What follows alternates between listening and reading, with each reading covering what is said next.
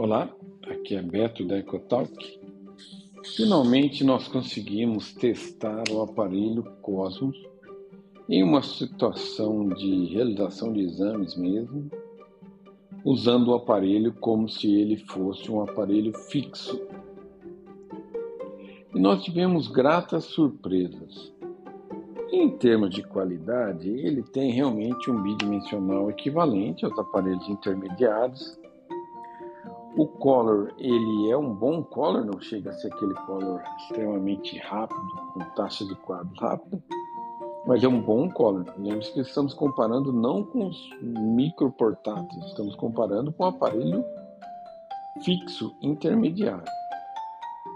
O pulsado também é adequado, contínuo adequado, dupla tecidual também é feito sem problema, de uma janela normal, exame normal.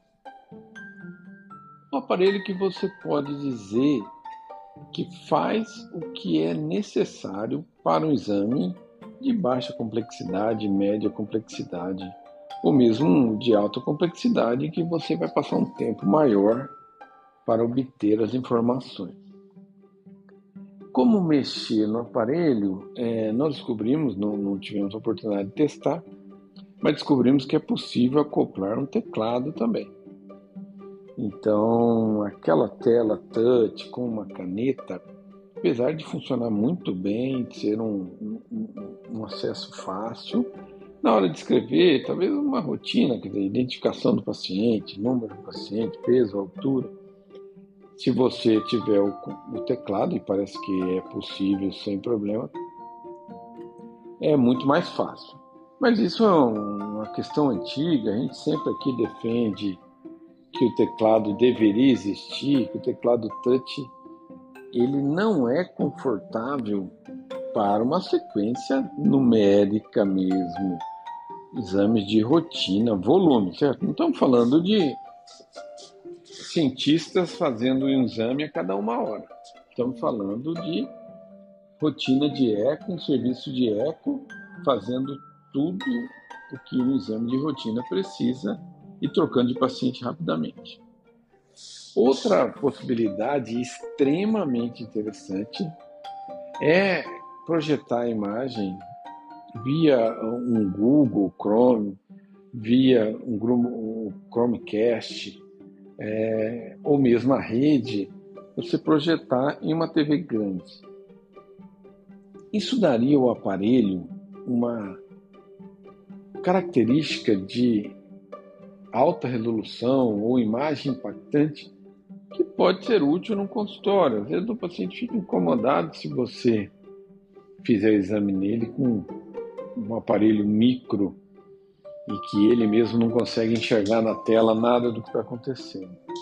Outra possibilidade é também usar um aparelho que é o tablet maior. Você pode usar um tablet maior e esse tablet maior ser a tela. Tem um tablet aí de 12, um tablet grande, muito maior do que a tela do próprio aparelho. Então existem várias possibilidades de você usar o aparelho como se fosse fixo, com uma tela grande e até mesmo com teclado. Isso daí coloca o aparelho em um nível intermediário sem dúvida alguma. É possível laudar o exame classicamente, ou você pode enviar as fotos para a nuvem e receber as medidas feitas de maneira por inteligência artificial. Eu testei esse sistema, parece que ele acerta bastante. Viu? Não precisa ter fotos perfeitas, ele faz o Simpson, ele faz relação E linha, ele reconhece a foto que você enviou, faz as medidas. Em um laudo normal, é, a chance dele acertar é muito grande. E você ganha tempo. A impressão que deu é que você pode enviar essas fotos, pôr o próximo paciente, realizar o próximo exame e só dar o laudo com todas as medidas já realizadas a seguir.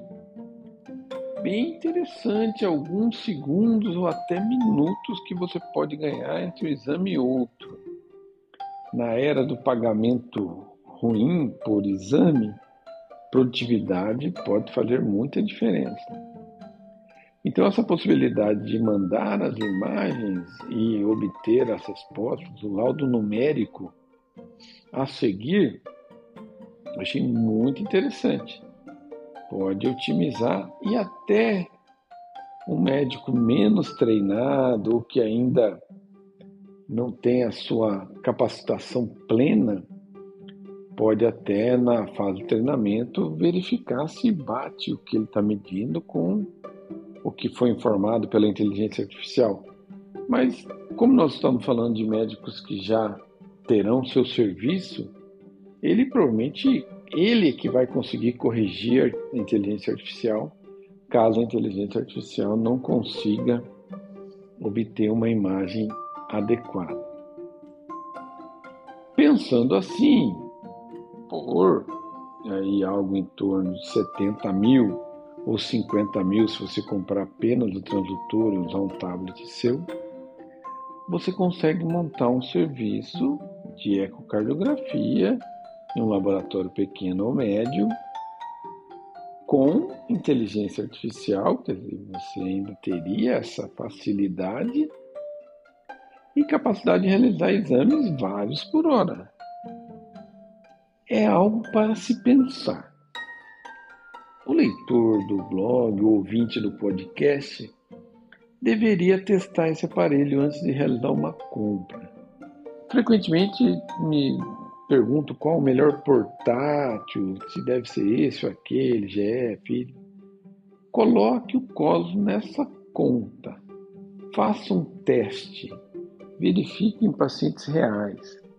Eu fiquei com a impressão que ele é realmente um concorrente hoje para um consultório, para uma clínica privada, ou mesmo um contrato de exame SUS, em um local em que não seja muito complexo ou muito difícil a característica do paciente, por exemplo, um serviço hospitalar, mas no serviço ambulatorial, confesso que dá para tocar com esse aparelho e com investimento realmente talvez metade do investimento de um aparelho médio intermediário. Vale a pena consultar a empresa, vale a pena testar e ter uma resposta objetiva antes de fazer o cheque, se comprometer com um pagamento aí, às vezes muito maior do que este. É isso. Um abraço.